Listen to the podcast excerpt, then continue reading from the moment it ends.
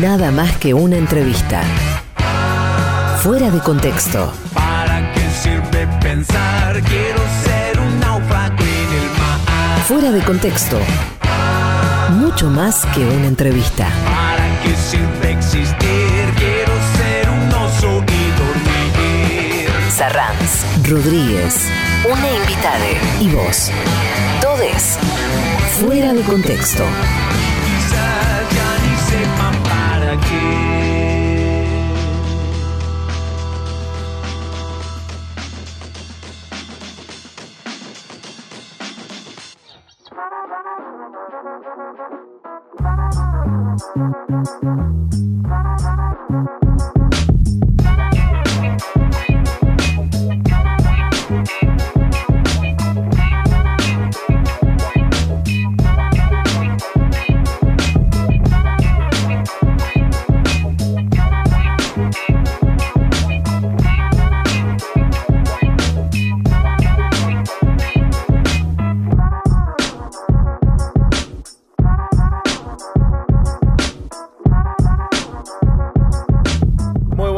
Queridos oyentes. Un nuevo sábado, una nueva oportunidad para encontrarnos, una nueva oportunidad para celebrar el género de la entrevista aquí en Fuera de Contexto, este programa que es nada más que una entrevista y mucho más que una entrevista. Soy Emanuel Rodríguez, les saludo desde Córdoba y desde Verazategui. Ahora les saluda mi compañero en esta aventura de la charla, en este privilegio de la conversación, el señor Luis Arranz. Hola Emma, muy buenas tardes para todos y para todas. Aquí estamos comenzando este fuera de contexto, con muchísimas ganas, como decías, de poner en juego el género de la entrevista y conversar largo y tendido con una querida amiga muy conocida por todos, ¿no? Así es, así es. Vamos a tener ahí un, un- un lindo revuelo en las redes porque además es alguien que se ha dedicado a pensar justamente el funcionamiento de las redes, alguien que nos ha ayudado muchísimo a entender cómo funciona est- esta selva, sobre todo la selva de Twitter, ¿no? Es esa jungla en donde pasa de todo. Bueno, en un ratito vamos a estar eh, conversando con una periodista, docente y claramente una referente del movimiento nacional y popular, Mariana Moyano, en un ratito aquí en Fuera de Contexto. Una charla que va a tener esto que decías, las redes, la comunicación, la política, el cruce de Twitter como, como territorio y también algunas perlitas vinculadas a las pasiones futboleras. Seguramente, porque sabemos que, que- que es, de, es de esas eh, hinchas conocidas como termo. Particularmente, eh, de, bueno, del mismo club que, que usted, ¿no, señor Sarranz? Sí, sí, no, tenemos muchísimas coincidencias, entre ellas esa, el fanatismo por el, por el más grande de todos. Ah, no sabía que eran hinchas de talleres. Somos riverplatense hasta la médula, así que bueno, eh, compartimos esa pasión. Recuerden que para ir comentando las vicisitudes de la entrevista, usamos el hashtag fuera de contexto en las redes, donde vamos intercambiando mensajes sobre el devenir de la conversación. Así es, también recuerden que todas las entrevistas de fuera de contexto se pueden escuchar nuevamente en nuestro canal de Spotify, fuera de contexto radio, y se pueden leer también en el sitio de la hermosa e imprescindible revista Contraeditorial. El sitio es www.contraeditorial.com. Recomendamos fuerte Contradictorial, donde van a encontrar no solo el programa, sino muchísimas notas de análisis y de reflexión sobre la coyuntura, entre ellas el- las editoriales de, de Caballero, de Víctor Hugo y, y distintas notas que abordan la actualidad nacional e internacional. Les invitamos también a que se sumen al chat de oyentes en Telegram, el chat de oyentes de fuera de contexto, uno de los territorios más intensos que yo haya conocido en los últimos tiempos. ¿eh? Qué intensidad que maneja Telegram, qué lindo cómo nos ayudan a difundir este programa, cómo van acompañando el desarrollo del programa, lo buscan como fuera de contexto chat y ahí le ponen unirme y bueno, bienvenidos a ese, bienvenidos, bienvenidas y bienvenides a ese mundo tan particular. ¿Cómo crece ese grupo de Telegram? Me encanta el intercambio porque además vos viste que escuchan el sábado y también la repe del domingo. Sí, sí, Eh, sí, sí, sí. Meten doble, ¿no? Ha- Hacen doblete y, y comentan por qué lo escuchan dos veces. Me Tiene encanta. un sentido, lo cual me encanta, por supuesto. Y además son eh, oyentes muy fieles del Destape porque van eh, en cada grupo te van invitando al grupo de los otros programas. Claro. Yo me voy sumando a casi, ya estoy sumado a casi todos los otros chats. Sí, sí, yo también. De algunos me sacaron, de algunos me dijeron, no, no, no, no, no, acá estamos armando medio una cosa...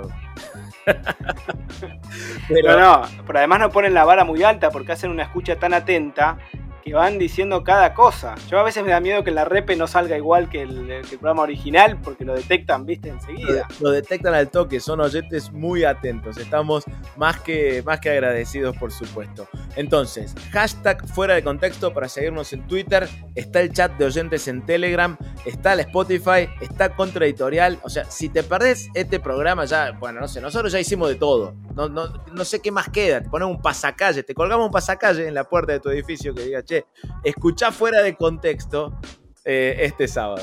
No estaría mal. Bueno, escuchamos un tema eh, de una banda que a Mariana le gusta mucho y luego conversamos con Mariana Moyano en Fuera de Contexto en el Destape Radio. El siestero de los sábados. Fuera de contexto.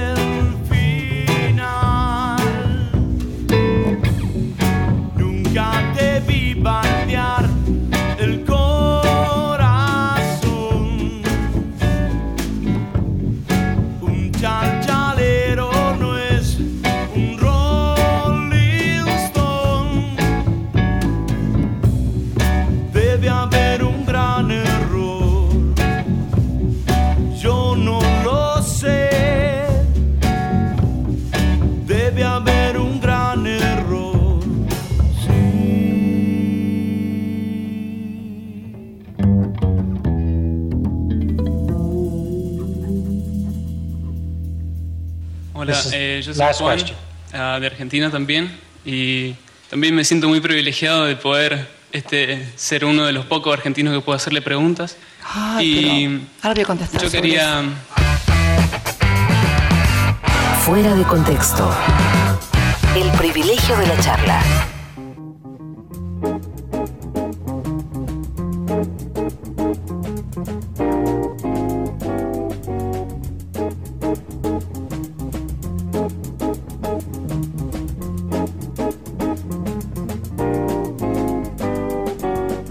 Llegó entonces el momento de presentar a nuestra entrevistada del día de hoy. La conocen y mucho. Es Mariana Moyano, es periodista, es docente de la carrera de Ciencias de la Comunicación en la, en la, Universidad de Buenos Aires. Se ha desempeñado a lo largo de su vida en medios radiales, gráficos, televisivos. Está haciendo radio en este momento. Le vamos a preguntar luego por eso. Es gallardista de la primera hora, así que también vamos a conversar sobre eso. Y es especialista en análisis de medios y ha publicado en 2019, aquí lo tengo en mis manos, Trolls, Sociedad Anónima, la industria del odio, el Internet, un interesantísimo libro para pensar las redes y para pensarnos a través de las redes. Buenas tardes, Mariana, esto es Fuera de Contexto, ¿cómo estás? Bienvenida al programa. ¿Cómo andan? Muchas gracias por la invitación. No, por favor, muchas gracias a vos por, por darnos este tiempo. Bueno, vamos a empezar el recorrido hablando de, tu libro. En, el, prólogo del libro sostenés, entre tantas otras cosas, que las redes no son usadas, sino que las redes usan, ¿no?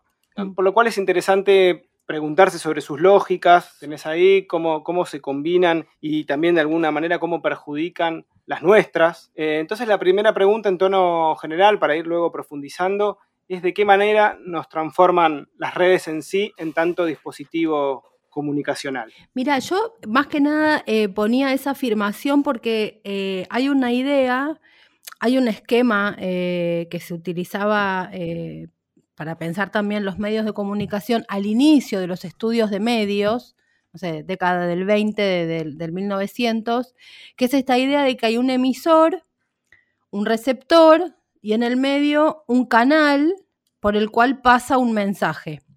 Esa idea esquemática lo que propone es que lo que el emisor dice es lo que el receptor escucha o recibe, digamos, ¿no? Mm. Lo que anula eso son dos cosas. Por un lado, que no necesariamente lo que el emisor cree que dice es lo que el receptor escucha, porque entre otras cosas está la cultura en el medio, desde empezando por la lengua, pasando por los modismos, siguiendo por toda una cantidad de cosas. Y por otro lado, lo que ese esquema anula, que para quienes pensamos los medios de comunicación es lo más importante todavía, es que el canal, cualquiera sea este, la radio, la televisión, las redes sociales, cualquier eh, territorio comunicacional, digamos, tiene sus lógicas propias que entonces lo que harán esas lógicas propias de ese soporte comunicacional es condicionar ese mensaje tal cual se emite y tal cual se recibe, para decirlo rápidamente. Si yo soy un escritor y pretendo ir a la televisión a hablar de mi libro y lo que hago es ponerme a leer mi libro en televisión, la propia televisión por la lógica de los tiempos, lo audiovisual, la imagen, me va a impedir que eso ocurra. Es decir, que no todo mensaje puede ser emitido tal cual el emisor quiere, sino que el emisor tiene que emitir según las reglas del lugar donde está emitiendo. Entonces, entendiendo eso para los medios de comunicación, también tenemos que aplicarlo a las redes, porque si no aparece la mirada inocente de que yo lo que hago es ir a las redes a decir lo que quiero como si las redes no hicieran nada conmigo. Eso para empezar a hablar de cualquier esquema de comunicación. Y además, en el caso de las redes sociales, como ahí, a diferencia de los medios de comunicación, todos somos emisores y receptores casi a la vez, ¿no? Esa es la diferencia con los medios de comunicación, que hay multiplicidad de bocas de expendio de emisiones.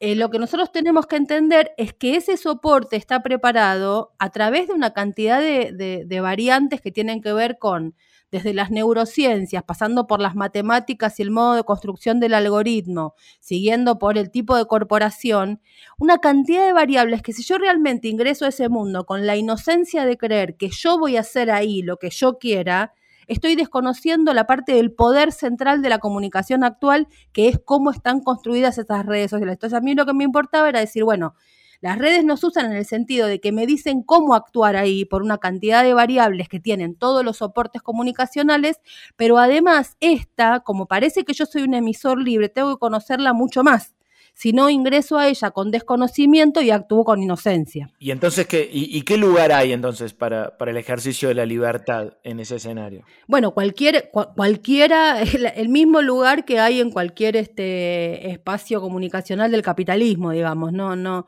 no el mismo, el mismo tipo de margen.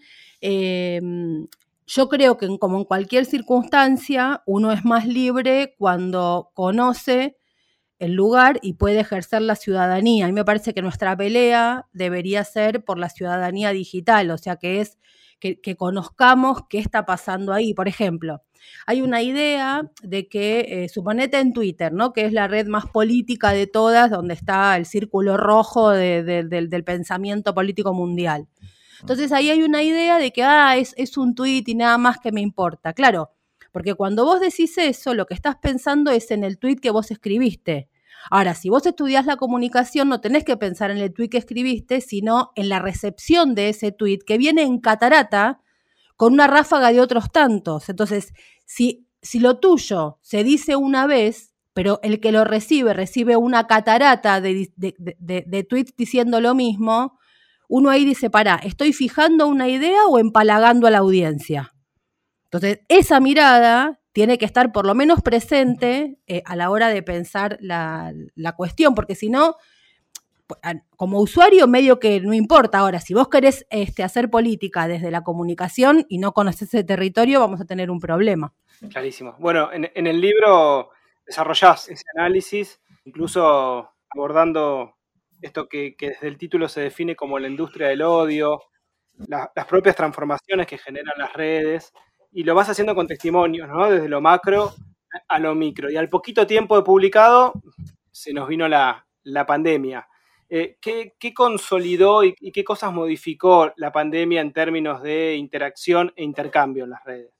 Mira, para mí lo más importante que pasó con la pandemia es que, mm, yo ahí en el libro eh, utilizo un concepto que, que, tomé de otros autores, que no es mío, que es el de realidad real y realidad virtual, ¿no?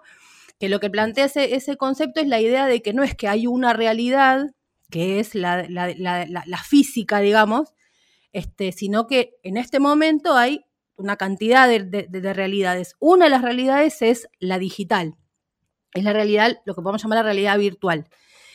Em, cuando yo escribí el libro, como que eso me parecía que tenía que explicarlo para que se entendiera a qué me estaba refiriendo. Con la, cuando nos vino la pandemia y toda nuestra vida o por lo menos la mayoría de la vida, o la mitad, si vos querés, se nos digitalizó, me parece que quedó en evidencia que existe una realidad digital que antes de la pandemia no estaba tan clara esa existencia. Parecía como que la realidad digital era una especie como de submundo que, está, que, que no funcionaba en paralelo a nuestra, a nuestra realidad real. En este momento, quien niega esa, la existencia de esa realidad digital, lo que está negando es toda una cantidad de actividades que realizamos en el mundo digital, desde trabajar, ir a la escuela, festejar cumpleaños, ver a nuestra familia, conocer a, nietos, por ejemplo, o sea, toda una cantidad de, de, cuestiones que la pandemia nos llevó a hacer ahí. Entonces, un poco lo que a mí me parece más importante es que, que ratifica, o sea, un poco lo que me pone contenta en el sentido de que no me equivoqué cuando, cuando, cuando planteé eso y, la pandemia como que mm, ratificó eso. Sí existe, nosotros sí tenemos hoy una, una vida digital. Parte, parte de nuestra vida es digital, entonces si parte de nuestra vida es digital, me parece que lo más importante es que conozcamos cómo es ese universo digital que a veces minimizamos tanto, creo. En, algún momento, Mariana, al, principio de, la pandemia, circuló un, discurso un tanto optimista en relación a cómo podrían transformarse las relaciones en las redes sociales a partir de esta situación eh, de, emergencia sanitaria y que podrían derivar hacia un cierto espíritu solidario. A un año de todo eso, eh, la evidencia es contundente, no pasó. Pero en, algún, momento eh, te, sumaste a ese optimismo o, siempre más o menos calculaste que iba a pasar esto de derivar hacia, hacia un odio y, hacia emociones aún más violentas expresadas en las redes. No, nunca, fui muy optimista en el sentido de, mm, de, que salíamos de acá buenos y, con la revolución en marcha. Mm. Este, en ese sentido, no. Y, al contrario, digamos, si yo, eh, digamos, todo, lo que trabajé los últimos años me llevó a, a laburar justamente el discurso del odio, en la industria del odio, eh, comprendiendo una cantidad de variables que, tienen que ver con los modos, de, los modos de funcionamiento de los algoritmos de las redes sociales, cuanto más se virtualizara nuestra vida y se digitalizara nuestra vida, más estábamos yendo hacia ese tipo de, universo este, del odio. Lo que pasa es que la parte optimista mía es, es, lo que me pasó a mí misma. O sea, este, a mí hacer el libro me funcionó casi como una especie de decálogo de autoayuda, ¿viste? Mm. A medida que yo fui aprendiendo, fui cambiando mi relación con ese universo. Entonces, este, mm, hoy, hoy eh, eh, no me gusta decir yo lo manejo porque, porque justamente en el libro de las cosas que digo es que el yo lo manejo es lo que los que dicen los adictos, ¿viste? No, yo lo manejo, yo lo manejo. Mentira, ¿no? cuando uno dice eso porque tiene un problema. Pero lo que sí puedo decir es que me, modificó el comportamiento. El darme cuenta cómo es ese universo me ayudó a, tener anticuerpos, valga la figura, hmm. Este, como para sentir por lo menos que, lo transito un poco mejor. Entonces, Fui, pesimista de entrado en el sentido de que no me parecía que salíamos, este, que el capitalismo se caía, esas cosas que planteaba Zizek al principio de todo esto, este, pero sí fui, fui un poco optimista en el sentido de que, bueno, quizá eh, esta, esta puesta tan en evidencia de que tenemos una vida digital nos permita conocer o intentar aprender cómo es esa vida, eh, así como hicimos el ejercicio en Argentina de conocer cómo era nuestra, nuestra adquirimos ciudadanía comunicacional y mediática al entender cómo funcionaban los medios, que la objetividad no existe, toda una cantidad de cosas, que fue un proceso cívico ante todo en la Argentina, bueno, me parece que, el, camino que tenemos que iniciar o continuar o lo que sea es, bueno, conocer cómo funciona ese universo este, de la vida digital mm. que otros nos construyeron, ¿no? Este, porque, por ejemplo, eh, no sé, vos, hay, hay, una cantidad de información vinculada con cómo funciona el algoritmo de YouTube. Cuando vos lo vas dejando funcionar, viste que te va saltando a otro video, nunca para. Bueno, hay una lógica de funcionamiento ahí, es que terminás, si vos lo dejás, si vos lo dejaras, no sé, una semana andando, terminás sí o sí en esos nichos de, de, videos absolutamente, em, digamos, de ultraderecha, violento. El algoritmo va solo hacia ahí. Entonces, bueno, conocer eso, por ejemplo, saber eso, nos permite decir, bueno, paro acá. Entonces, no es que vos lo manejás, porque vos no manejás YouTube pero sí lo que puedes saber es decir corto en esto, o yo trato de elegir un poquitito más dentro de lo que establece otro, claramente que no soy yo. Te pongo un ejemplo bobo como para que se entienda a qué me refiero cuando digo yo, yo no lo manejo porque YouTube me va a llevar donde me quiere llevar. Y hablabas de esta eh, construcción de ciudadanía comunicacional, de la cual fuiste eh, pionera en los medios de comunicación, como decís en el libro acá, ¿no? Antes, antes, antes del kirchnerismo. Pero después el kirchnerismo eh, instaló ese debate en términos, lo puso en, juego, eh, pero focalizado en los medios, ¿no? el poder de, Clarín, de la Corpo, etcétera, etcétera. ¿Te parece que se descuidó el territorio, el universo de las redes, sobre todo en lo que tiene que ver con la influencia en el ánimo social? ¿Y de qué manera entonces podríamos, si es así, construir esa ciudadanía en términos de, redes. Sí, sí, se descuidó. Para mí eh, es uno de los de los de las graves, este, de, las grandes deudas em, que tiene ese espacio político. Y, lo que me preocupan son dos cosas. Uno, eh, cierta soberbia con la que se lo aborda. O sea, hay una soberbia de un profundo desconocimiento y una gran soberbia, decía, se minimiza, tipo, hay un gesto que es Twitter, ¿eh? ¿no? Como si vos decís, bueno, pero escúchame, este, todas las derechas del mundo, las actuales, no las, las, neoliberales, sino las actuales, que a veces son neoliberales, a veces no, este, han construido su universo ahí. Em, y, mm, una de las cosas que me parece que se pierde a veces de vista es que cada, em, cada, movimiento político, digamos, cada agrupamiento político, así como se dice que, cada, este, que cada, medio, cada modo de producción tiene un modo de comunicación, ¿no? Em, cada agrupamiento político, cada partido político nace en una época, entonces es hijo del modo de comunicación de esa época. Entonces, este, los movimientos nacidos, no sé, al calor de, la llegada de los, los, diarios a eh, fines del siglo este, 19, eh, inicio del 20, tienen una lógica, una impronta que va con eso. El, peronismo, por ejemplo, nace básicamente al calor de la radio y la televisión, no en vano la oratoria, fíjate vos, no es una casualidad. Bueno, las derechas, este, estas derechas que vivimos ahora, son nacidas y criadas en el mundo digital. Entonces lo manejan como pez en el agua, son casi como, como nuestros hijos, ¿no? Que son nativos digitales. Bueno, ellos en términos políticos también lo son. Entonces me parece que, cuando se, minimiza eso, eh, primero se pierde una carrera fundamental de un territorio que yo creo que hay que habitar. O sea, todos los territorios existentes hay que habitarlos, la calle, los medios, el palacio, todo hay que habitarlo, pero hay que saber cómo funciona. Si vos no sabes cómo funciona, lo habitas mal. Este, entonces me parece que ahí sí hay una cosa de. Y a mí me preocupa mucho el, desdén. Y además hay otro error eh, muy común que es eh, pensar el mundo de las redes sociales como si fuera una especie de, etapa superior de los medios de comunicación, ¿no? Y, no, no es así, es otra cosa, funciona de otra manera. para decirlo una, cosa este, em, eh, básica que todos vamos a entender. Los medios de comunicación son básicamente un, funcionamiento como si fuera un embudo, ¿no? Hay una voz y la, propalación. Y las redes sociales no tienen eso, tienen muchos espacios de propalación y muchos espacios de recepción. El poder corporativo, este, oligopólico, si vos querés, funciona no en la emisión del mensaje, sino en, la construcción del canal por el cual ese mensaje este, se emite. Entonces, no tiene nada que ver la forma de funcionamiento. Si, si creemos, si, queremos aplicar a, las redes sociales el funcionamiento de los medios de comunicación, terminamos perdiendo porque creemos que se trata de atacar a un emisor. Si vos ahí tenés 4 mil millones de seres humanos, no uno, 4 mil millones de seres humanos. Entonces, eh, me parece que ahí hay una, una a mí esa parte es la que me amarga. Hmm.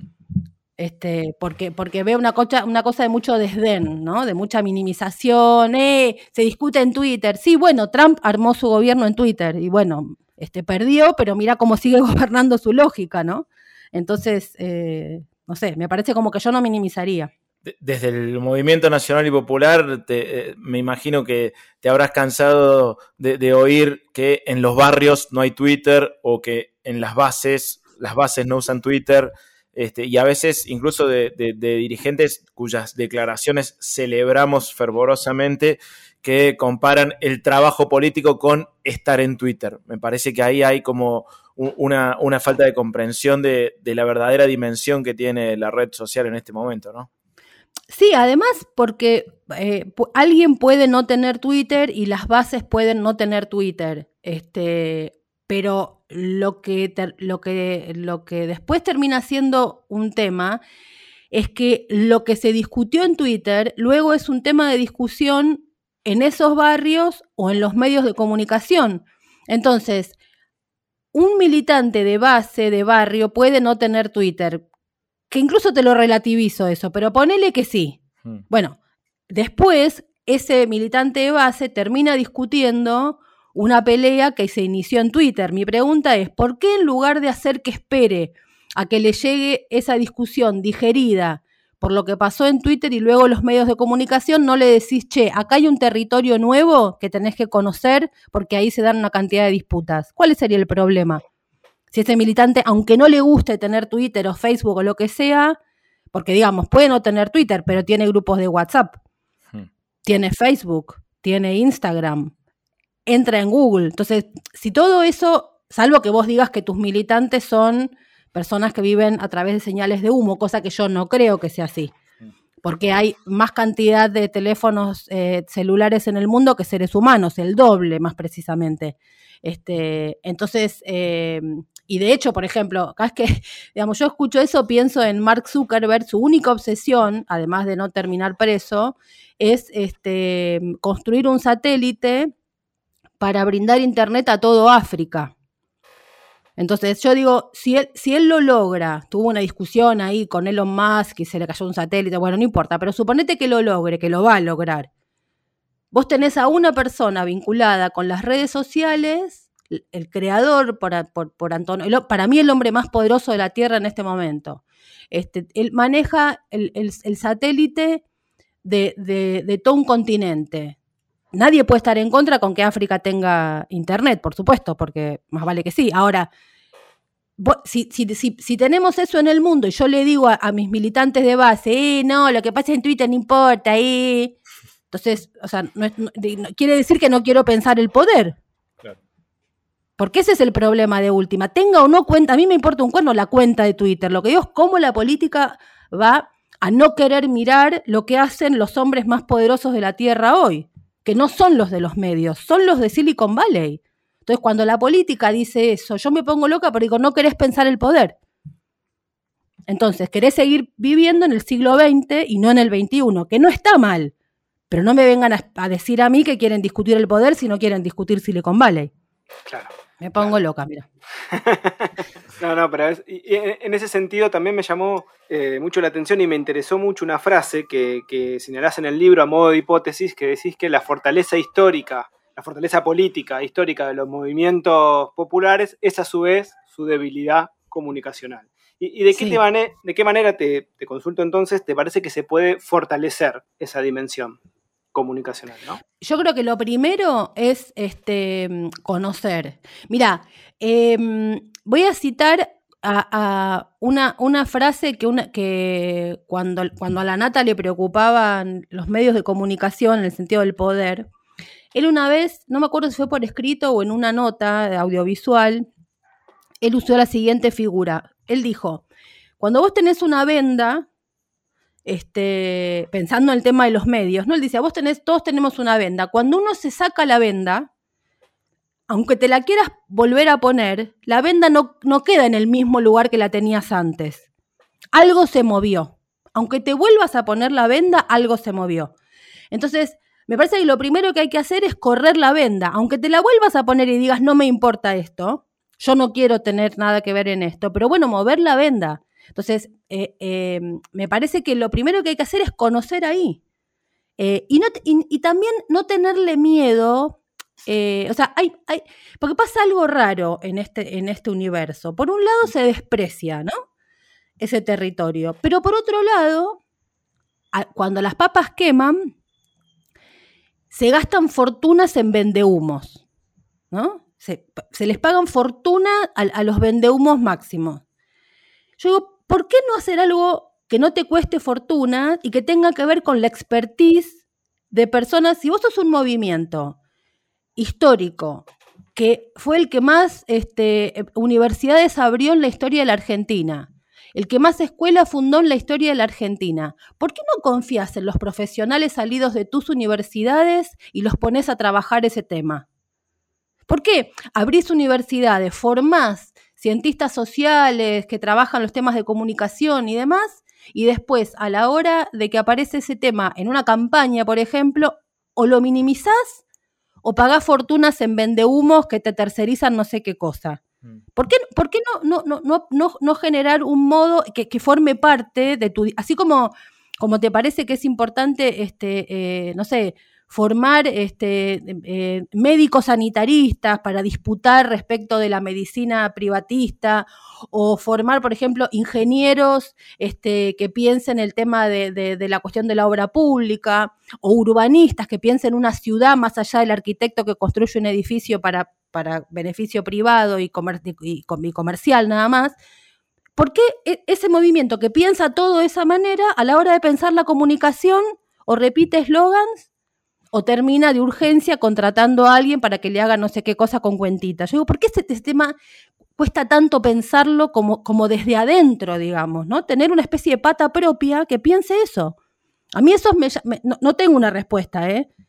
pero, pero me llama la atención que no suceda, que no, que no ocurra eso, que no forme parte como de una, de una pata más de la comunicación, porque nos, terminamos, cuando eso pasa, nos terminamos juntando para repetir eslogans este, de qué malo que es Mañeto. Sí, ya sé que es malo, pero ¿qué más aparte de eso?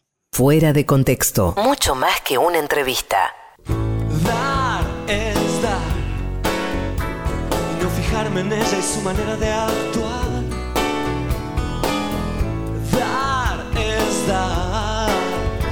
y no decirle a nadie si quedarse o escapar.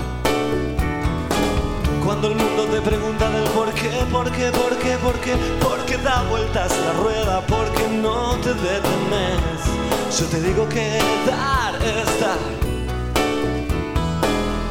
Dar es dar. Y no marcar las cartas, simplemente dar.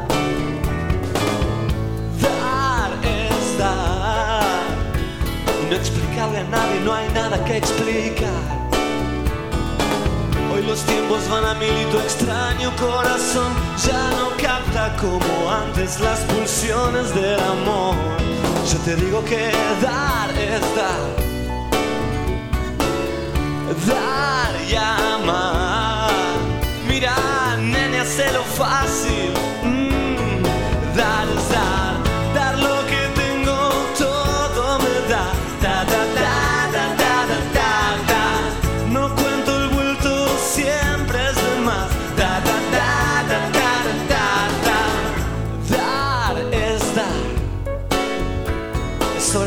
una manera de andar. Dar es dar. Lo que recibes es también libertad. Cuando estoy perdido un poco loco por ahí, siempre hay alguien con tus ojos esperándome hasta el fin. Porque dar es dar.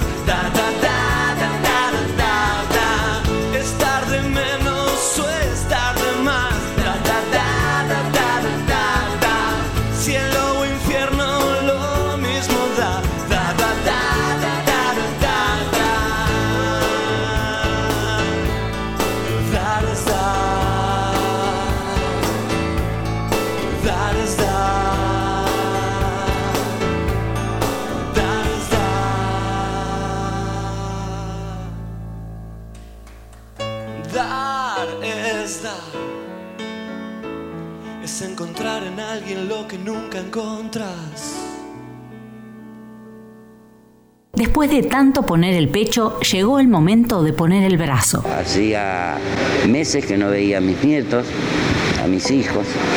Ahora voy a poder tener una pequeña oportunidad.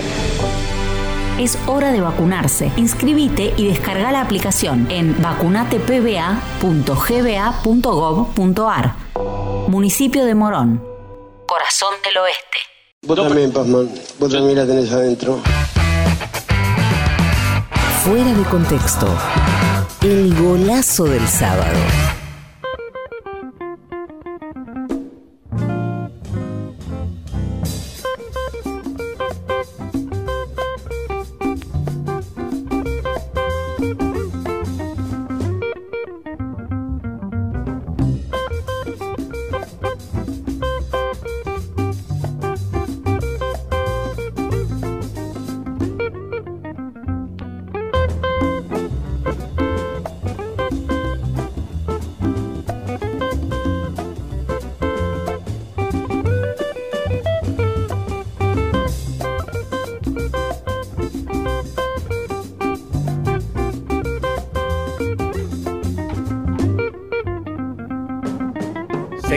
Fuera de Contexto en el Destape Radio. Muchas gracias a la gente que nos acompaña con el hashtag Fuera de Contexto en Twitter. Muchísimas gracias a nuestro chat de oyentes en Telegram que también van siguiendo cada minuto de esta conversación con Mariana Moyano.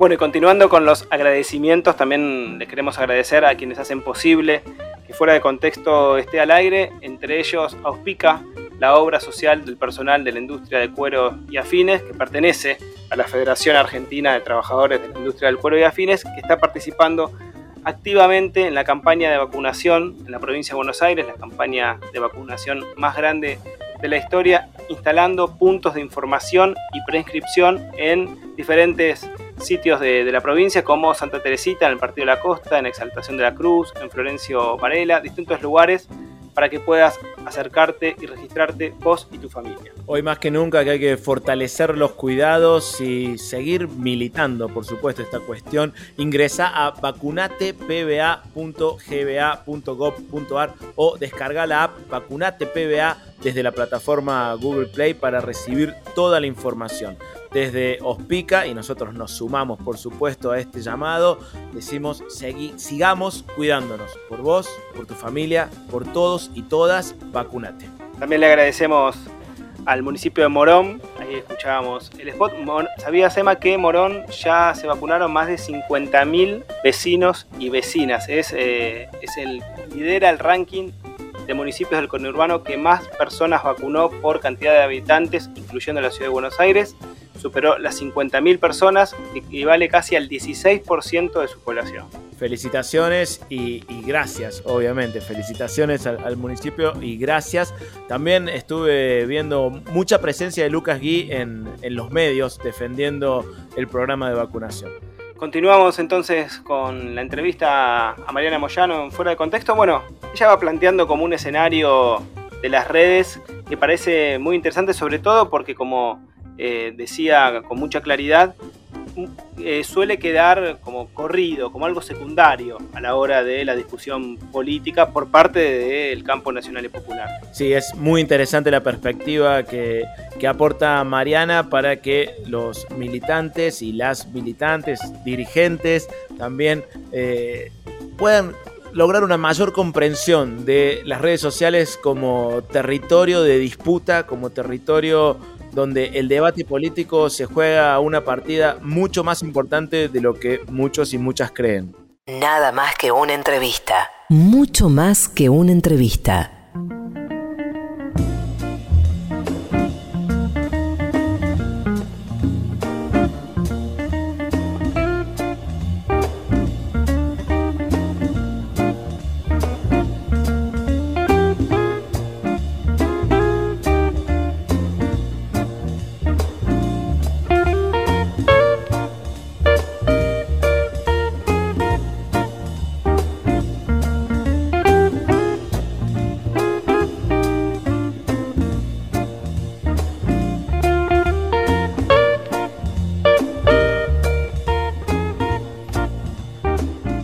Estamos en Fuera de Contexto, en el Destape Radio, estamos conversando con Mariana Moyano.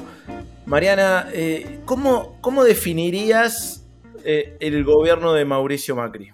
Ay, como una pesadilla psicológica. Mm. Este, porque fue, fue catastrófico em, en términos económicos, ¿no? Nos, nos, destrozó, destrozó la Argentina en su, en su estructura económica pero me parece que mm, ha habido otros gobiernos que, también destrozaron la matriz económica y productiva de la Argentina, pero que no dejaron tanto daño psicológico en las personas. Yo creo que Macri tuvo una combinación este, de esas dos cosas. Por un lado, eh, el peor gobierno del 83 para acá, este, como dice un amigo, el peor gobierno de los próximos 50 años, o sea, tan malo fue que, de, los, de, los, y de los que vienen, eh, en ese sentido, todos los que vengan tienen, eh, juegan con Changui, digamos, porque peor que el de Macri no van a ser. Eh, y por otro lado, el tema de la, de la cuestión del daño, yo creo que, que, además de romper la matriz productiva, este, rompió la, nos hizo daño en como nuestra matriz, nuestra matriz psíquica, o sea, fíjate que tenemos que estar todo el tiempo repitiéndonos a nosotros mismos que no somos un pueblo de mierda, que no somos un país de mierda. Mm. Este, que, y, vos decís, porque es, como, como si hubiéramos sido niñitos maltratados de pequeños, viste, que te rompen la autoestima, la persecución. Bueno, también yo obviamente me lo tomo personal, ¿no? Por lo que, por lo que padecí en términos estrictamente personales, pero a mí me parece que eso fue uh, mucho daño también en, en, en, en eso, que, este, no sé si, si no se tarda el mismo tiempo o más de recuperar que la matriz productiva y económica, también rota, ¿no? Hacías referencia a esa situación personal que te tocó atravesar de, persecución, de estigmatización. ¿Cómo hiciste para, para sobrevivir a esos cuatro años de macrismo con esa intensidad de la que hacías referencia? No, lo primero que yo entendí cuando a mí me dijeron este, en febrero del 2016, por primera vez, tu nombre no pasa, que me, costó mucho entender qué es lo que me estaban queriendo, qué quiere, o sea, qué, quiere, qué quería decir eso, ¿no? Como, como, porque ahora yo lo, digo, ya está, es como algo que tenés trabajado en terapia, ¿viste? Lo decís rápido y ya está. Pero en el momento que pasó decía, pero ¿quién, cómo? ¿Qué quiere decir? Este, no entendía que, que, porque además yo no soy una persona tan importante como para, como para que alguien me prohíba, ¿entendés? O sea, era como raro en mi cabeza y después lo que me di cuenta es que, bueno, una de las cosas fue yo quiero comprender este fenómeno, quiero entender por qué estos tipos este, lograron lo que lograron. Lo primero que siempre a mí, no sé, es una cosa, no sé, será que tengo demasiado psicoanálisis, pero, pero tratar de entender siempre es, es un modo de salvación para mí, ¿no? Si entiendo, siento que por lo menos es, algo menos herida de eso. Y después una cosa es que yo este, hice un trabajo interno muy grande para no ser una viuda de lo que me había pasado, ¿viste? O sea, yo no soy una víctima, eh, a mí me pasó algo horrible, pero yo no soy eso que me pasó. Este, lo que me pasó me lo hicieron otros eh, y yo no soy eso. Si no me quedo en un lugar como de viuda perseguida, ¿viste? De un pasado no sé qué. Y mm, entonces, este, me, reconstruí y adelante. Este, y, no sé, este, la, cosa de supervivencia y de. Eh, y aprendí un montón. La verdad es que a través de una cosa horrible, pero me puse tanto a pensar, tratar de entender quién. Porque además era muy, fue muy paralelo Bolsonaro, Macri, Trump, este, la, eh, Orban en Europa, el Brexit, Vox, digamos, todas esas derechas con diferentes características. O sea, bueno, ¿qué es esto? ¿Qué es este fenómeno? Porque no es el neoliberalismo clásico, ¿viste? No es Menem, es otra cosa esto. Bueno, a ver qué es esta otra cosa. Y, me zambullía a, estudiar, a tratar de entender. Eh, y eso me parece que un poco me ayudó, me, salvó. Obviamente que lo que pasa es que este, me a mí en mi caso me dejaron secuelas de salud, ¿viste? O sea, eh, jorobados, con lo cual lo odio bastante a ese señor. Me debes una, Mauricio. Nos debe un par de millones, ¿no? sí, sí, sí, sí. Pero lo mío, como dice Rambo, lo mío ahora es personal. ¿Alguna vez pensaste en, qué le dirías de cruzártelo en un pasillo? No, nada, no, no, no, nada, no le diría nada, no me interesa, no, nada. No, seguramente me encantaría hacerle una entrevista, pero no, decirle yo, no, no, no. Es una persona no, muy oscura, no me gusta, muy oscura. Reclamaste y, celebraste la, unidad del peronismo en su momento, eh, una unidad que, permitió la victoria en 2019. Actualmente. Sí, la, celebré porque la lamenté en el 2013, entonces este, fueron seis añitos de decir, dale, hermano, dale, dale. ¿Qué lamentaste en 2013? La, la ruptura. La pelea, la el, sí, el inicio de la pelea con Hugo Moyano, ahí dije, esto es el acabose. Claro, claro. Eh, y, cuál es tu, mirada sobre, sobre, la unidad para los escenarios que se vienen? ¿Crees que el Frente de Todos está en condiciones de sostener, agrandar esta unidad o hay, ves algún peligro? Mira, yo lo que siento es que, como siempre en el peronismo, cuando todos estamos un poquito incómodos, es porque la cosa va bien. Si hay algún sector que está demasiado cómodo y otro que se siente que está a la cola del proyecto o, arrinconado, ahí voy a decir, mmm, esto termina mal porque ese que se siente solo se va a ir. En cambio, cuando todos estamos un poquito incómodos, todos un poco molestos, gana uno, sube el otro, va el otro, qué sé yo, es como lo que hacía Perón, ¿viste? Ponía, este, mm, sentaba a Ortega Peña y a los conservadores, todos juntos en la misma mesa y adelante, lo viste, ¿cómo es que es el dicho? Eh, bueno, no me sale ahora. Entonces me, parece que dependerá de eso. Yo lo que creo es que también hay que aprender que no, no hay que, eh, em, digamos, hay que, hay que demandar cosas, pero una cosa es demandar y otra cosa es tirar de la cuerda, ¿no? Más de lo. Entonces, me parece que en ese equilibrio, sobre todo en, un no sé, a mí me parece que, que, también hay que entender que hay temas que a los este, hiperpolitizados nos importan muchísimo y en un momento de 42% de pobreza, este, no necesariamente a las mayorías le importan esos mismos temas que nos importan a los hiperpolitizados. ¿no? Yo creo que ahí hay que ser como muy cuidadoso con las agendas, este, entender cómo funciona la agenda emocional. ah, bueno, yo obviamente que todo el tiempo tiendo a, irme a, las cuestiones vinculadas con la comunicación porque es lo que es lo que de lo, que sé, qué sé yo. Pero mm, eh, para mí tiene que ver con eso, con que, con que entendamos que tenemos que estar todos un poco incómodos. Y sí, hay que ceder, o sea, como en cualquier negociación. Y el peronismo básicamente es eso, es un histórico espacio de negociación. Este, no es un, lugar en el que estamos todos cómodos y en un mundo de unicornios, no.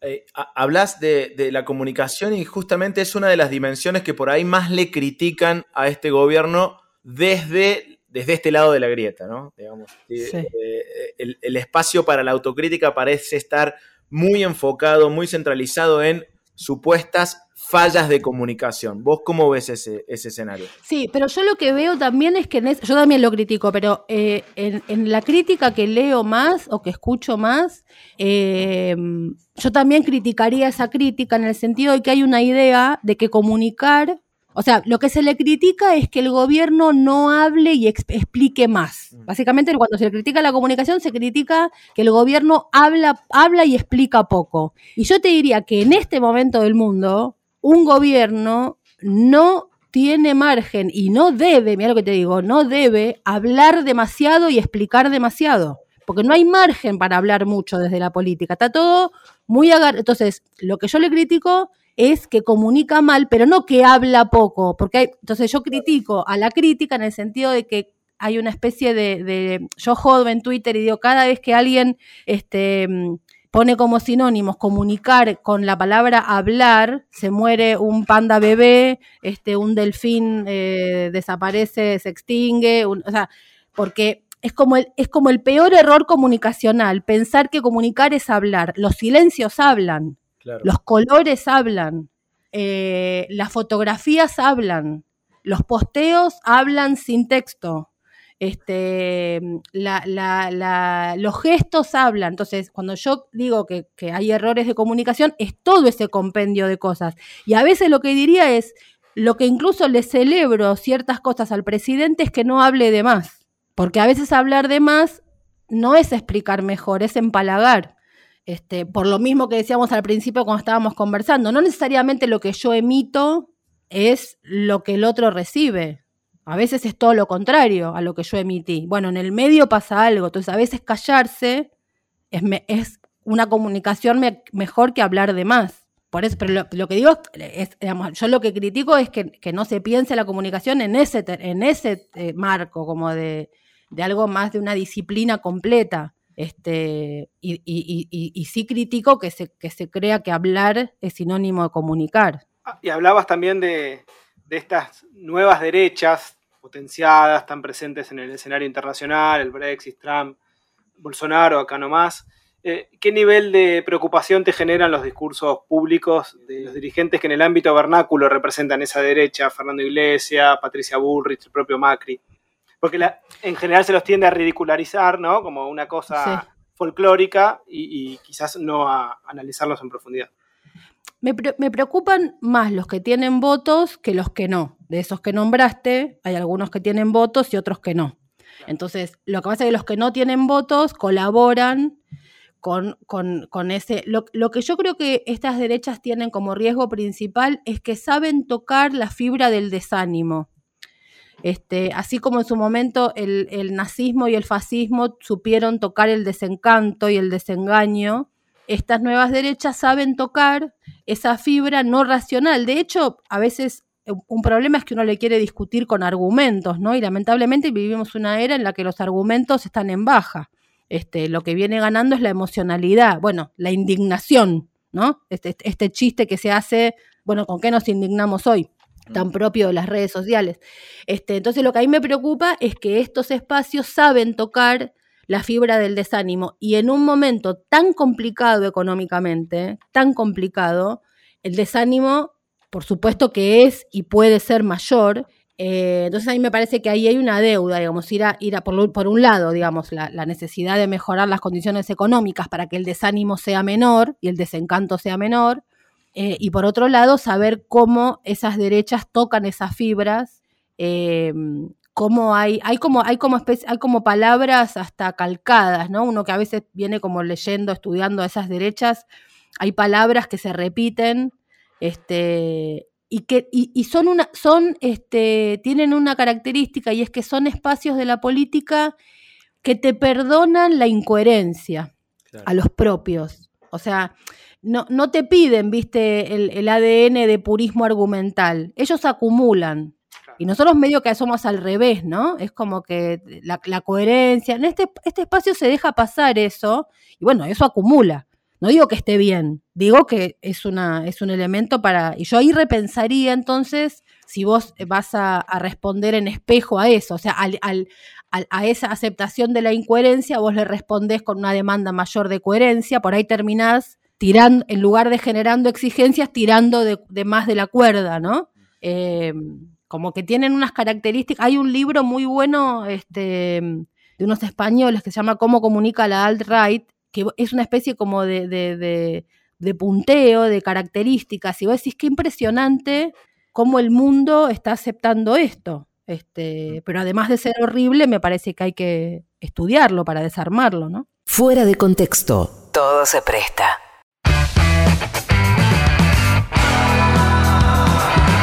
Nada más que una entrevista. Fuera de contexto. ¿Para qué sirve pensar? Quiero ser un náufrago en el mar. Fuera de contexto. Mucho más que una entrevista. ¿Para qué sirve existir? Quiero ser un oso y dormir. Sarranz, Rodríguez, una invitada y vos. Todes. Fuera de contexto.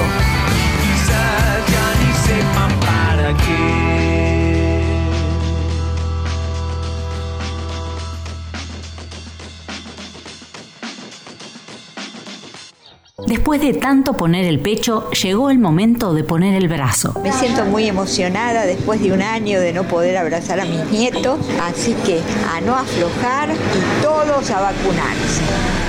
Es hora de vacunarse. Inscribite y descarga la aplicación en vacunatepba.gba.gov.ar. Municipio de Morón. Corazón del Oeste.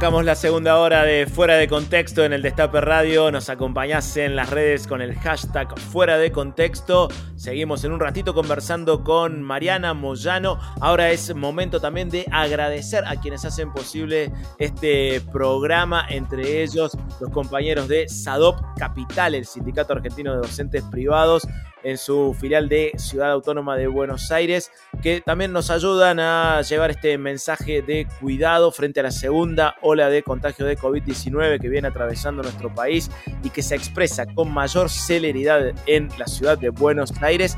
Desde SADOP, seccional capital, expresan la preocupación y enfatizan la imposibilidad absoluta de flexibilizar el protocolo de vuelta a la presencialidad. Eh, es muy importante el mensaje que envían los compañeros y las compañeras de SADOP. Esperan una mayor responsabilidad de las autoridades educativas porteñas, ya que la situación en nuestras escuelas es muy delicada. Se cierran burbujas permanentemente, no hay margen para ningún tipo de flexibilización, advierten desde SADOP. que sigue insistiendo, como lo hizo desde el inicio del plan de vacunación, a las autoridades sanitarias de la ciudad que aceleren justamente la vacunación a todo el personal docente. Todavía hay muchos docentes sin vacunar en la ciudad de Buenos Aires.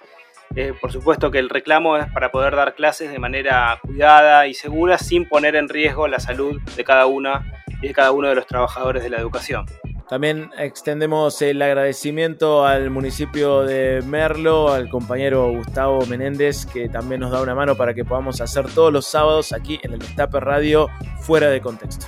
Recuerden entonces que nos comunicamos, intercambiamos mensajes a través del hashtag fuera de contexto en las redes, donde vamos eh, a partir de, esa, de ese hashtag intercambiando miradas, respecto de lo que va expresando Mariana Moyano en la entrevista. Y luego, si quien se perdió algún detalle, quien lo quiere revivir, quien lo quiere volver a escuchar, puede hacerlo en nuestro canal de Spotify, donde están cada uno de los programas de fuera de contexto. Así es, y también pueden leer las notas en contraeditorial.com y les recordamos que este programa se repite mañana a las 14, mañana domingo a las 14 después del programa de Amado Vudú, Vudú Lunch.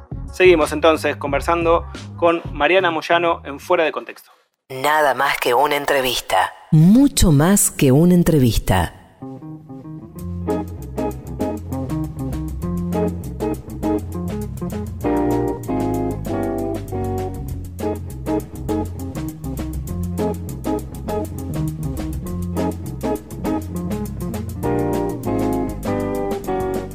Estamos en Fuera de Contexto, en el Destape Radio, conversamos con Mariana Moyano.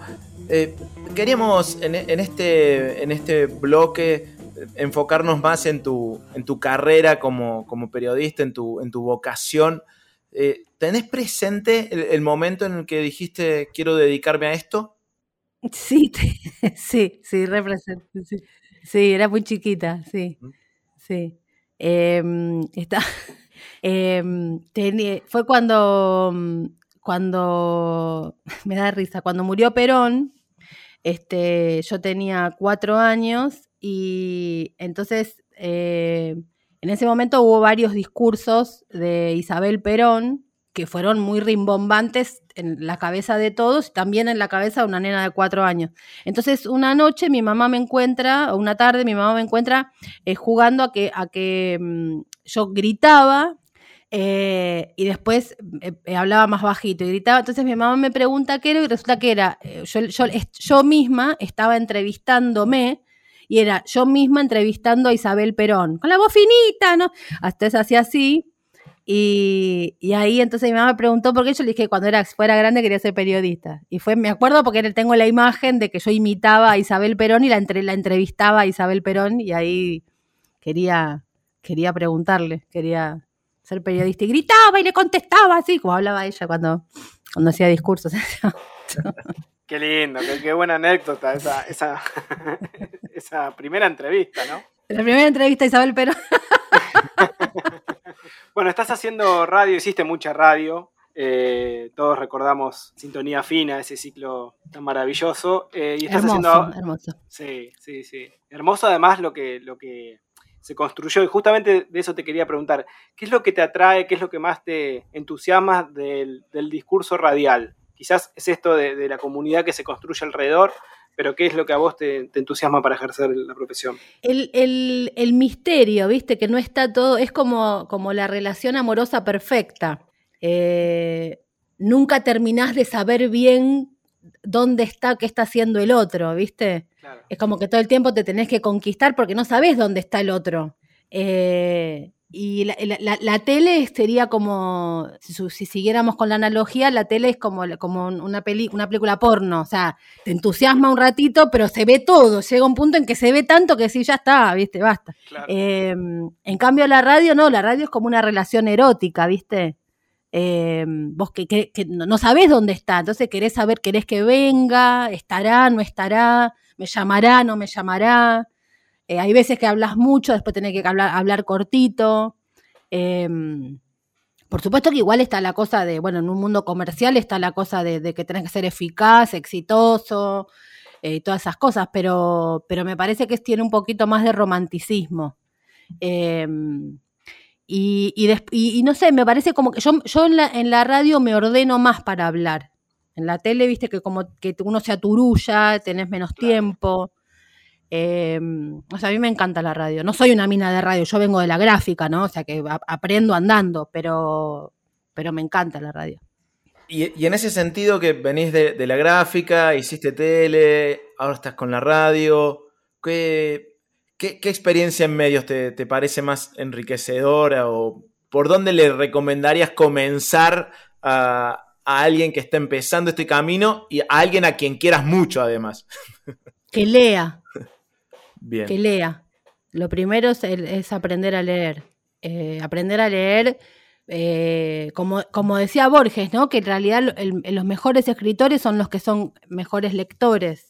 Eh, porque se te- cuando, cuando lees mucho se te llena tanto la cabeza de palabras que cuando tenés muchas palabras al acceso, podés construir un montón de imágenes con las palabras. Entonces, cuando uno puede, tiene, logra la capacidad de construir imágenes con las palabras, tanto para, para la parte, para la prensa escrita como para un posteo, no importa, o para la radio, es más fácil llevar al oyente o al lector de la mano, ¿no? Porque lo, le, le armás imágenes que, además, a diferencia de la tele, este, son imágenes que, que cada uno va, como que vamos moldeando juntos, ¿no? Yo, uno va escribiendo, construyendo, y el, el lector o el oyente también va armando. Y después para la gente de la tele, este, mm, yo lo, lo que diría es, hay, un, hay una, hay una, hay- está el síntoma, la el- el síndrome de la televisión, que hoy es tan fácil acceder a la televisión, ¿no? Casi como, como una especie, como si fuéramos influencer, ¿viste? Es tan rápida la, la, la fama, llamémosle así, este, que después la, cuando la caída, cuando viene, porque viene siempre la caída, es tan estrepitosa que, que hace mal y no se entiende. A mí me, me ayudó muchísimo este, una mujer hermosa en todos los sentidos de la palabra, que es Cecilia Laratro, cuando yo empecé a trabajar en tele, en, de aire, ¿no? Que es, es otra cosa. Este, es como una dimensión, nada, es que hemos jugado como Fórmula 1, ¿viste? Es correr, correr con ese vértigo, en vivo, de aire. Entonces, eh, y entonces ella, ella me. mm, Yo tenía que salir al aire. O sea, un viernes me dijeron, no, no, ahora vos a partir del lunes salís al aire. Y yo no había ido al canal a salir al aire, había otra cosa. Eh, entonces digo, ¿pero cómo hago? Yo no sé. O sea, yo había trabajado en tele, pero de cable, grabado, que podés cortar, editar, volver. Y entonces digo, y ella me dijo dos cosas. Una, me dijo, bueno, practica el fin de semana hablándole al, micro, al microondas y convencete de que el microondas es una persona. Porque vos tenés que hablarle a una cámara, ¿viste? Encima ni siquiera era, es un panel, sino que yo tenía que hablarle a la cámara, tenía que traspasar eso. ¿Cómo se hace? Entonces, le, hablé todo el fin de semana al microondas, este, convencida, hasta que cuando vos te convences tanto que hay una persona ahí, que terminás eh, pudiendo hablarle a un aparato. Y la otra cosa que me dijo Cecilia, que fue maravillosa, es todo lo que a vos te pase mientras estás en la televisión es de la televisión, no es tuyo. Toda la luz es de los tachos de luz, no es tuyo. Entonces, porque hay mucha gente que cuando se va de la tele cree que se lleva la luz. Y todo eso es de la televisión. Claro. O sea, la tele es de- la tele es, es como lo mío es mío, ¿viste? Vos venís, entrás, salís, subís, bajás, pero lo- e- es de la tele. Entonces, eso para mí está, es- está buenísimo como enseñanza porque después cuando te la creíste allá arriba, ¿viste? Cuando te, te quieren que te saques fotos, te piden sa- eh, firmar cosas, sacarte fotos, no sé qué, cuando eso no es, después no está y te subís a un colectivo y nadie más te pide sacarte una foto, si, si no lo tenés bien trabajado eso, uff, hay gente que termina mal, ¿viste? Como, como que la vida le debe cosas. No, no te deben nada, era de la tele.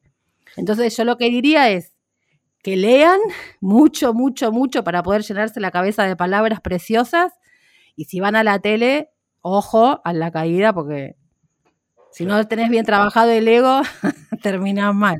Y que le hablen al microondas. Habla- ¿Y quién habla al microondas?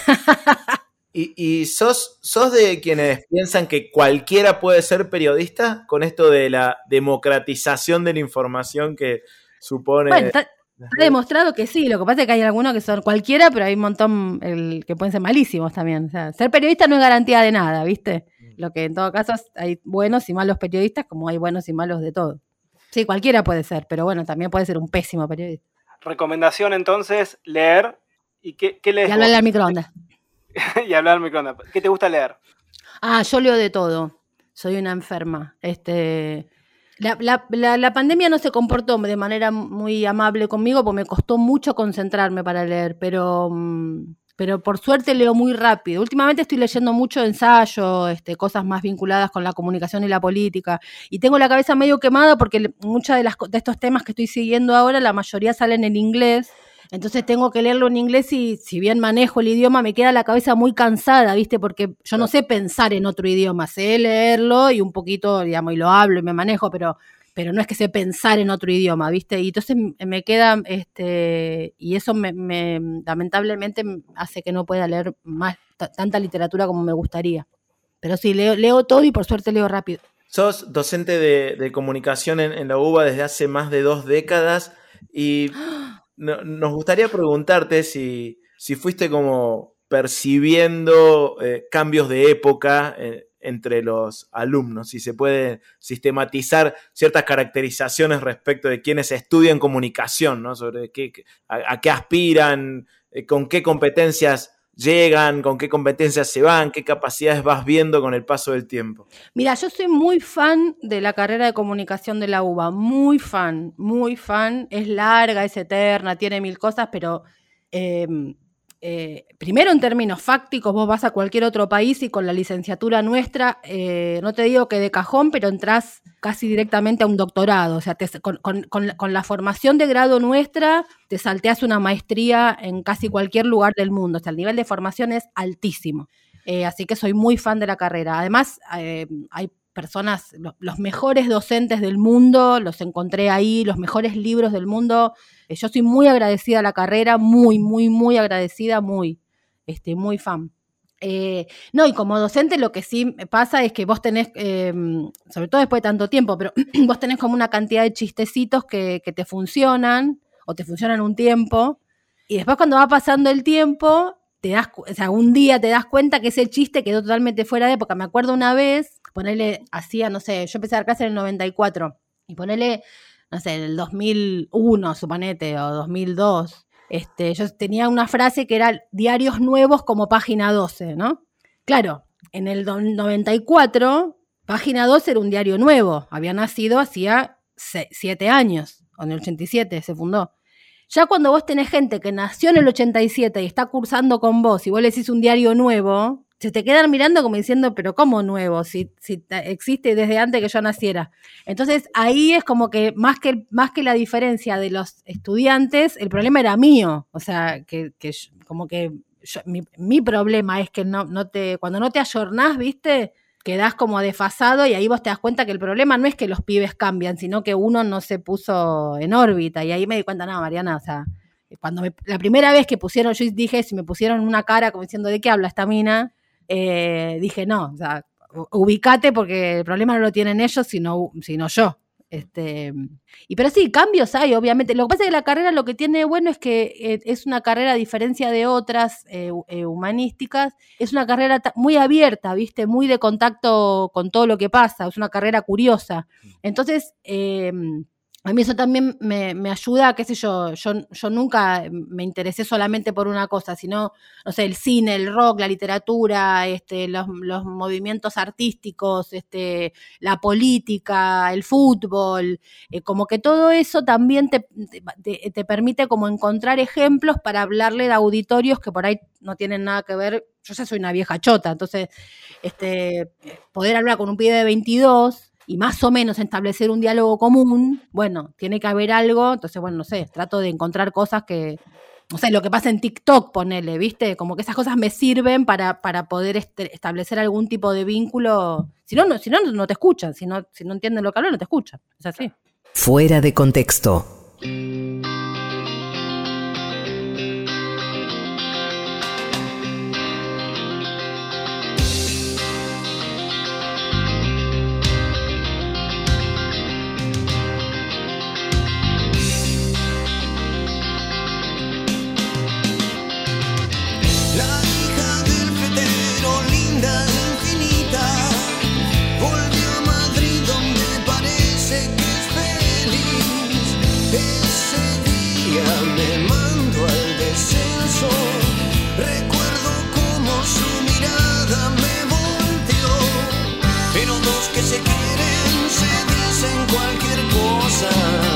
I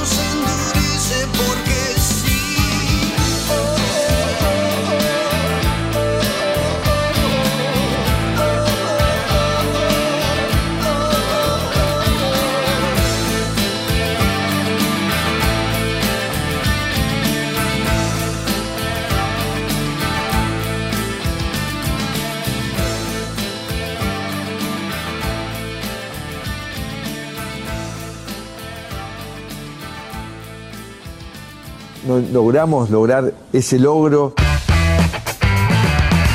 Fuera de contexto. Un programa muy logrado.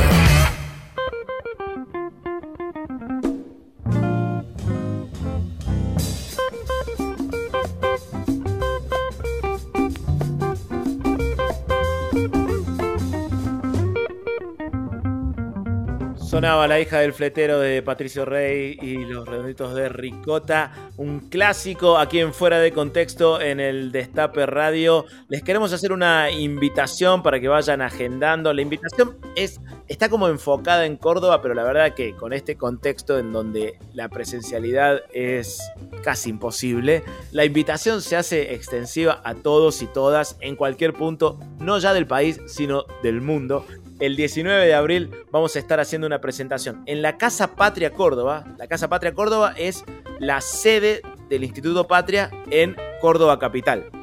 ¿Eh? Vamos a estar en la Casa Patria Córdoba presentando el libro No nos han vencido, que reúne textos a 45 años del golpe cívico-militar del 24 de marzo de 1976 y que fue compilado por el amigo Luis Arranz. Sí, la verdad que va a ser un gusto enorme, no solo para poder estar en ese espacio tan importante, la Casa Patria, sino también para compartir con compañeros y compañeras y van a participar además eh, algunos de los autores del libro y eh, distintos compañeros y compañeras de la provincia de Córdoba. Así que los vamos contando de a poquito quiénes. Sí, por supuesto. Bueno, eh, hay un cordobés que va a estar, que lo, lo doy por confirmado que voy a ser yo. que es uno de los que escribe un texto en el libro. Sí, yo estoy en el, penúltimo texto de No nos han vencido, eh, soy el autor, entonces me, me auto invité a esta presentación del libro del, que va a ser el 19 de abril en las redes de la Casa Patria Córdoba. La buscan así, Casa Patria Córdoba. La van a encontrar fácil porque tampoco es que hay muchos, eh, muchas instituciones del palo en la ciudad. La, Casa Patria que comenzó a funcionar hace, hace poco tiempo y ya tiene una actividad sumamente intensa. Obviamente es la, sede del Instituto Patria aquí en Córdoba y van a estar la titular de la Casa Patria Córdoba, la diputada nacional Gabriela Esteves.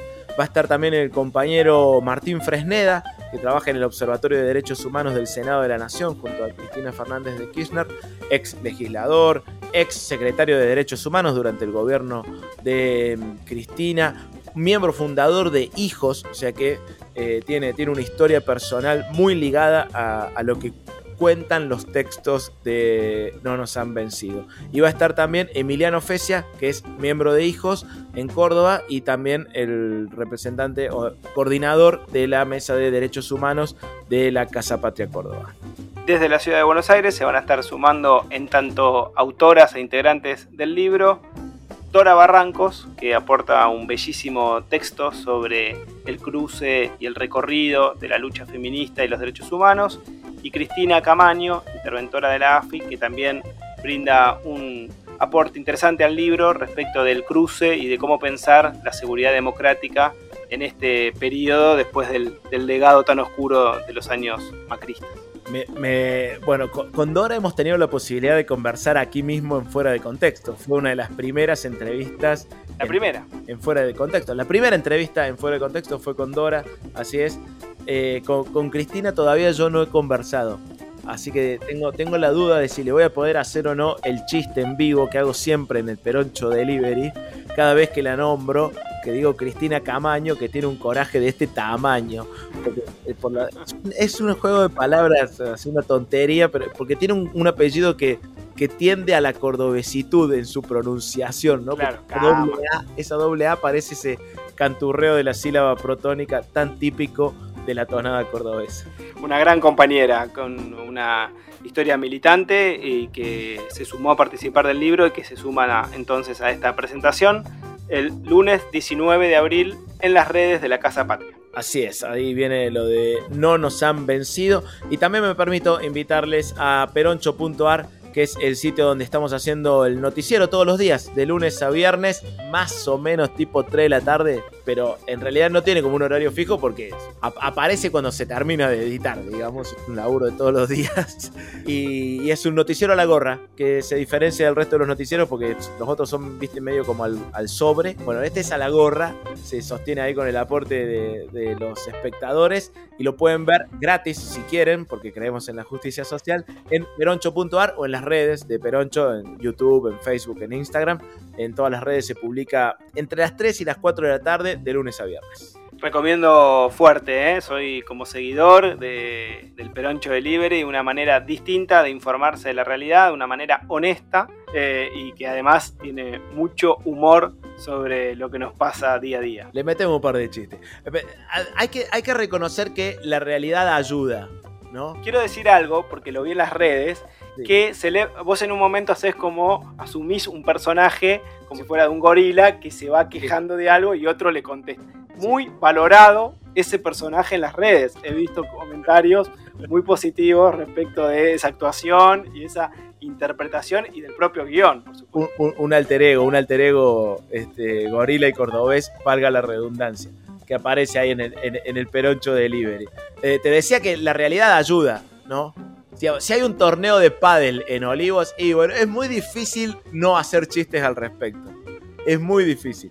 Así que eh, a- agradecido porque la realidad da material, les invito a que entren a peroncho.ar y vean el noticiero de lunes a viernes. Ahora, si te parece, continuamos con esta hermosa charla con Mariana Moyano, con una advertencia que hay que hacerles al- a les oyentes, porque así como no creemos en la objetividad periodística, nosotros sabemos que tal cosa es una quimera, bueno, tampoco creemos mucho eh, eh, eh, en la ecuanimidad, también en el género de la, de la entrevista. Acá se dio una situación bastante particular y es que tenemos, yo soy hincha de talleres, nada que ver, pero hay dos personas muy hinchas de River, pero que además llevan ese, fanatismo, lo llevan a un plano intelectual, a un plano de desarrollo intelectual de ese fanatismo, pueden explicarlo, pueden fundamentarlo y desde ese lugar utilizar, digamos, el análisis futbolístico como una excusa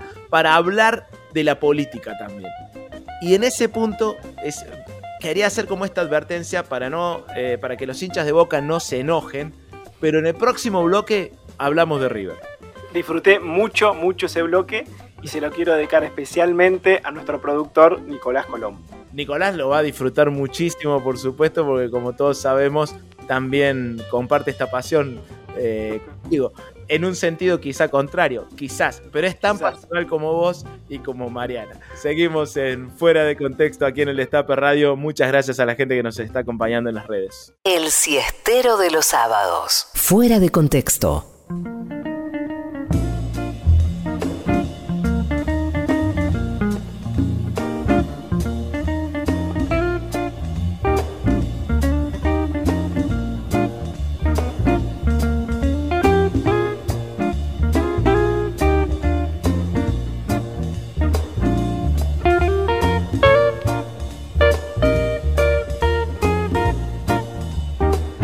Estamos en Fuera de Contexto, en el Destape Radio, conversando con Mariana Moyano y nos metemos en un bloque un tanto riverplatense, vamos a decirle de alguna Ay, que me parece muy bien. Mariana, te convocan para hacerle una y solo una pregunta a Marcelo Gallardo. ¿Qué le preguntás?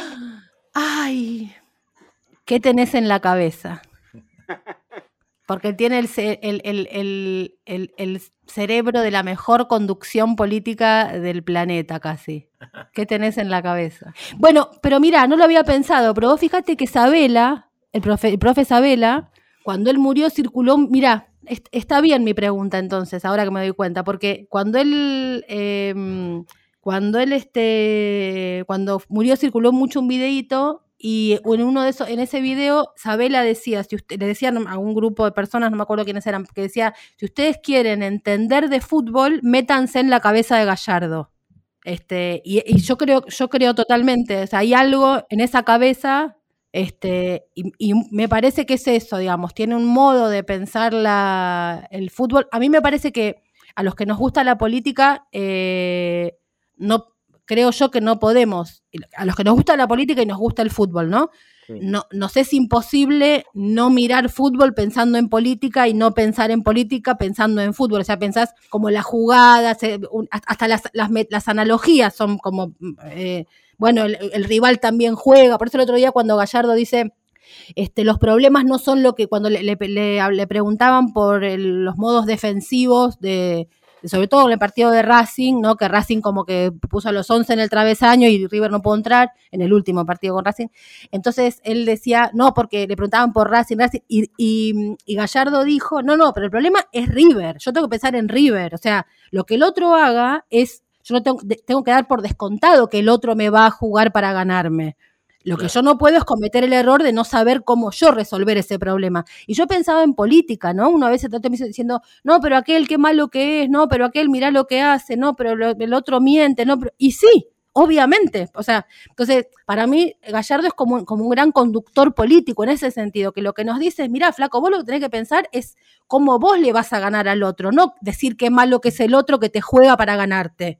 Lo que yo haría es como, como me- tratar de meterme en la cabeza de, de- de él. Justamente la, la próxima pregunta que quería hacerte, Mariana, era sobre qué, qué tiene para decirle Gallardo a la política argentina, pero un poco ya, ya la respondiste, así que la pego con la otra pregunta, que era casi una pregunta de examen. River y peronismo, puntos en común. Ah, bueno, eh, mm, el- eh, la reinvención, eh, hay, un- hay una cosa eh, que arriba y al peronismo siempre los dan por muertos, ¿viste? En lo largo de la historia. No, nunca, no, no mueren nunca. Eh, mm, la, la, el- la sorpresa que genera este, eh, la máquina, sin duda, o sea, la locomotora de... eh, mira, se me ilumina, lo- me pongo contenta de, hacer esta comparación, me encanta, podría estar horas hablando de esto. Mm, cierta elegancia y al mismo tiempo combinada, porque no es todo, no es siempre elegancia, ¿viste? No es solo tiki tiki, es elegancia y astucia. Este, si tuviera que traer al River de hoy, diría la guardia alta. Eh, después una cosa este, muy de, de, de la cosa de... Yo creo que, digamos, Gallardo me parece que es muy importante para la historia de River porque, porque además de que él lo es, es porque resume eh, o condensa como una cantidad de cosas de la historia de River, esto de que la gente crea. Tiene, es casi una cosa medio religiosa.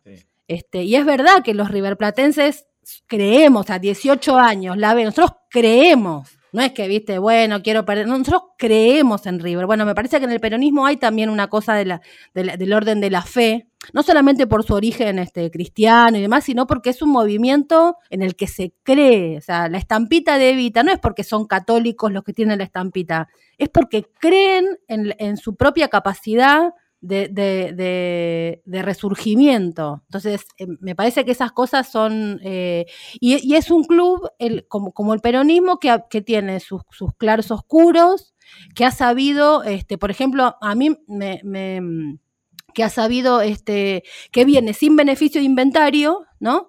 Pero que ha sabido al mismo tiempo eh, asumir su- sus partes horribles, no oculta sus partes horribles. Este, no es que eh, ¿viste? andamos diciendo, no, no, a, nosotros no nos pasó, no, no, no, no, River no es un club negador.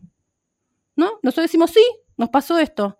Este, sí, atravesamos esto y acá estamos. Sí, como hay otros clubes que son un poquito más negadores, ¿viste? Que dicen, no, no, no, no, eso no pasó, no pasó, no pasó. No voy a decir cuál. Este, pero bueno.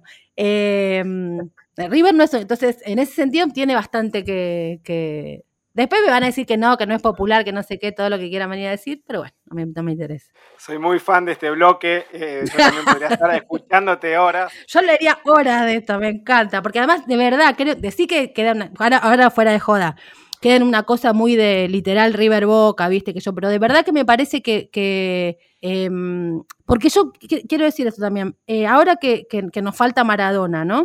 Em, desde la política, este, va, nunca nos va a faltar Maradona, pero que no está él eh, eh, de cuerpo presente. Siempre desde la política, eh, desde la política no futbolera sobre todo, hay una reivindicación de Diego, del, Diego eh, post jugador, el alca, los tatuajes, este, las reuniones con Fidel, su vínculo con Chávez y todo eso, que por supuesto que yo por lo que, por lo que pienso lo reivindico también. Pero a mí me parece que es un juego medio parecido al que hace la derecha con Diego, que dice, ah, sí, yo como jugador lo reivindico, pero como persona no. en este caso es al revés, sería. Yo lo reivindico como persona. Y yo lo que pienso es que cuando uno piensa Maradona, o sea, cuando uno piensa el fútbol, tiene que pensarlo con la pelota. Porque digamos, ¿qué hizo Maradona? Maradona hizo la revolución con la pelota. ¿En qué sentido? En que se readueñó, o sea, hizo que Argentina se adueñara de un deporte que no le era eh, originario. Eh, es como que se lo robó a Inglaterra y redefinió las reglas del fútbol Maradona. Entonces, eso es una revolución en sí misma, al, poder cultural, nada más y nada menos que Inglaterra. Cuando vos, ¿cuántos jugadores han, han podido reapropiarse de un deporte cultural como es el fútbol, que no es un deporte, sino, y reinventarlo y decir, ¿sabes qué? El fútbol es argentino. ¿Quién puede? Entonces, eso es una revolución en sí misma, aunque no hubiera estado con, Fidel, aunque no. Entonces, me parece que, el fútbol hay que mirarlo desde ahí. ¿Qué sucede con la pelota, con los jugadores? Entonces, cuando hay técnicos o jugadores, como Guardiola, este, eh, Gallardo, Maradona, que, redefinen las propias lógicas del deporte, no importa el cuadro que seas, me parece que hay que analizarlo, hasta no importa si no te gusta el fútbol. Si vos te querés dedicar a la política y no ves lo que está pasando ahí, eh, la verdad es que, porque además en términos culturales, todo lo que pasa en el fútbol, inevitablemente después, de alguna forma o de otra, repercute en todos los otros ámbitos. Entonces, me, parece que, el, bloque gallardo este también desde ese lugar, olvidándome mi fanatismo de River y, no sé, pensando cual, Riquelme, te digo otro, ponele, por, no, para que no... son tipos que redefinen la disciplina. Mm. Entonces, los tipos que redefinen, redefinen una disciplina que es el centro cultural del planeta, como es el fútbol, bueno, vaya si la política no tiene que ir a mirar ahí lo que pasa, ¿no? Qué hermoso, qué hermoso todo esto. Eh, incluso me recuerdo cuando murió Diego que tuvimos un altercado en redes con, un mismo adversario que nos cuestionaba, los riverplatenses, que no podíamos llorar y lamentar la muerte de Maradona. Eh, hermano, si, si vos sos de River y no te gusta Maradona, no te gusta el fútbol. O sea, y si vos sos de Boca y no te gusta Gallardo, no te gusta el fútbol. O sea, la verdad es que sos, un, sos un cabeza de zapato, ¿viste? Claro, es, como que no te guste mirar a Riquelme. Yo, la verdad que lo único que quiero es que a Boca le vaya mal, pero, pero vos lo ves jugar a, Riquelme y decís, dale, hermano, o sea, es una gloria eso, ¿viste? ¿Cómo no te va a gustar ver eso? ¿Extrañas la cancha?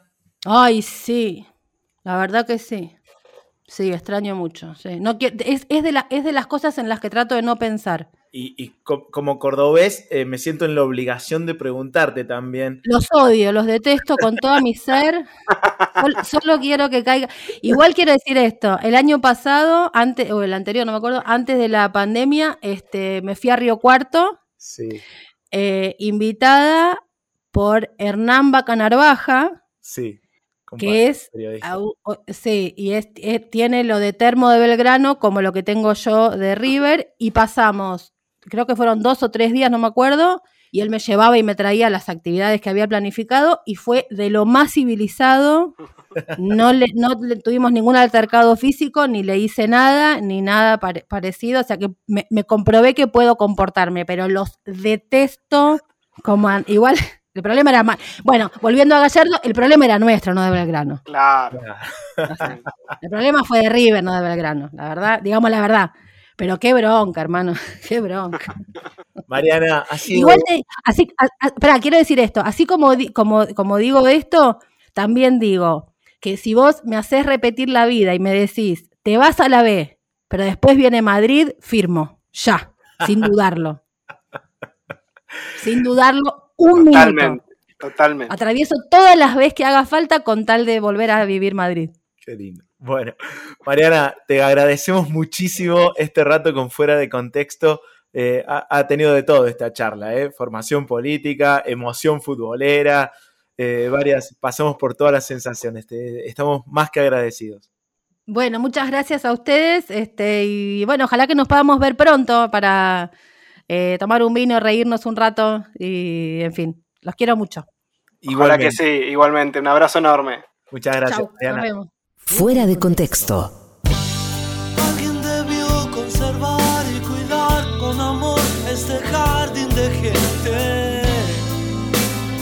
Eso es lo que nunca será. ¿Cómo harás para ver y aliviar el dolor en el jardín de gente. Algún acuerdo en tu alma tendrás.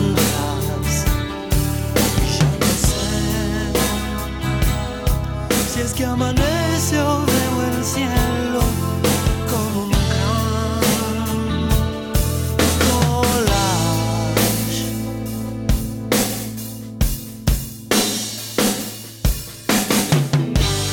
Estás ciego al creer que podrás evitar este jardín de gente. Con dinero no se inventa el amor. Te hartaste de frutos y peces y panes que comes sin suerte. Y el andén espera por mí. ¿Y qué dirás? cuando termines el bocado de tu propia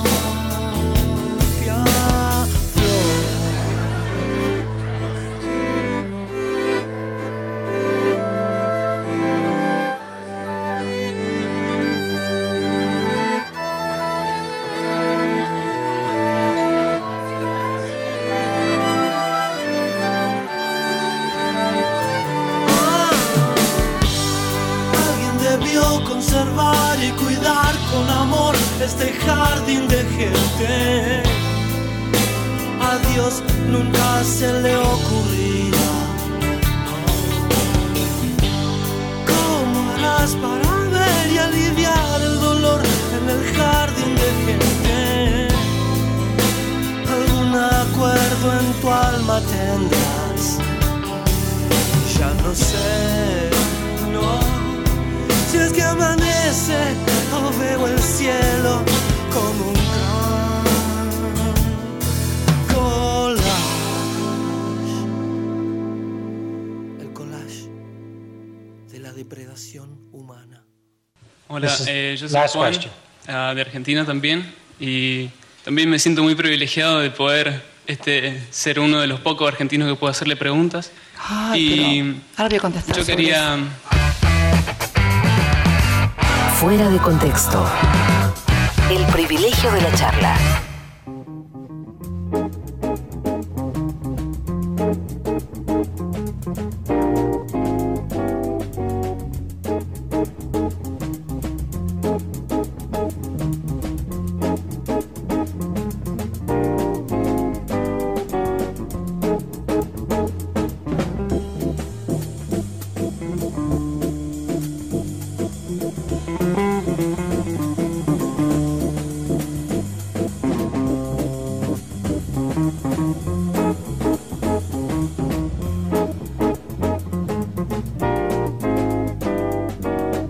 El Flaco Espineta con Jardín de Gente en el final de Fuera de Contexto, una charla que tuvo de todo. Todavía no se te borra la sonrisa, Luis Arra. No, tengo una gana de ir a la cancha, quedé más manija, no te puedo creer, de explicar lo manija que estoy.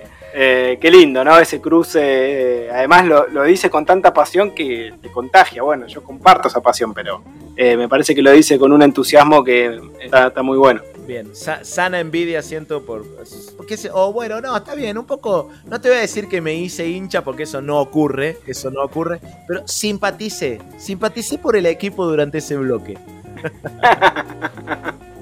Bueno, le agradecemos y le mandamos un fuerte abrazo a Mariana Moyano por, por esta linda charla en Fuera de Contexto. Así es, la pueden volver a escuchar mañana después de Voodoo Lounge, se repite fuera de contexto y si se la vuelven a perder o si la quieren volver a escuchar, que es algo que suele ocurrir porque son charlas profundas, interesantes, como para volver a escucharlas una y otra vez, está el canal de Spotify Fuera de Contexto Radio, ahí están todas las entrevistas que hacemos en este programa que es nada más que una entrevista y mucho más que una entrevista.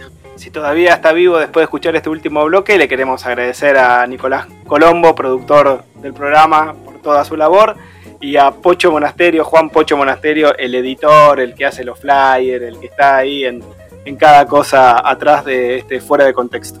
Así es, muchas gracias a ellos, muchas gracias a toda la familia de El Destape Radio, al Tano, por supuesto, a Nico Esquivel, a todos quienes nos ayudan a salir al aire todos los sábados, a la comunidad de oyentes increíble que tiene esta radio, los mejores oyentes del mundo. Y, no lo digo de demagogo, ¿eh? porque trabajo en otras radios donde no digo lo mismo. Incomprobable. muy comprobable, muy comprobable. De lunes a viernes de 14 a 16 por Nacional Córdoba podés comprobar que no digo lo mismo. Muy bien. bueno, nos despedimos. Nos encontramos entonces el próximo sábado a las 16 eh, aquí en el Destape Radio. Suenan los científicos del palo, la banda de sonido de fuera de contexto con ¿Para qué sirve pensar? Hasta el sábado que viene.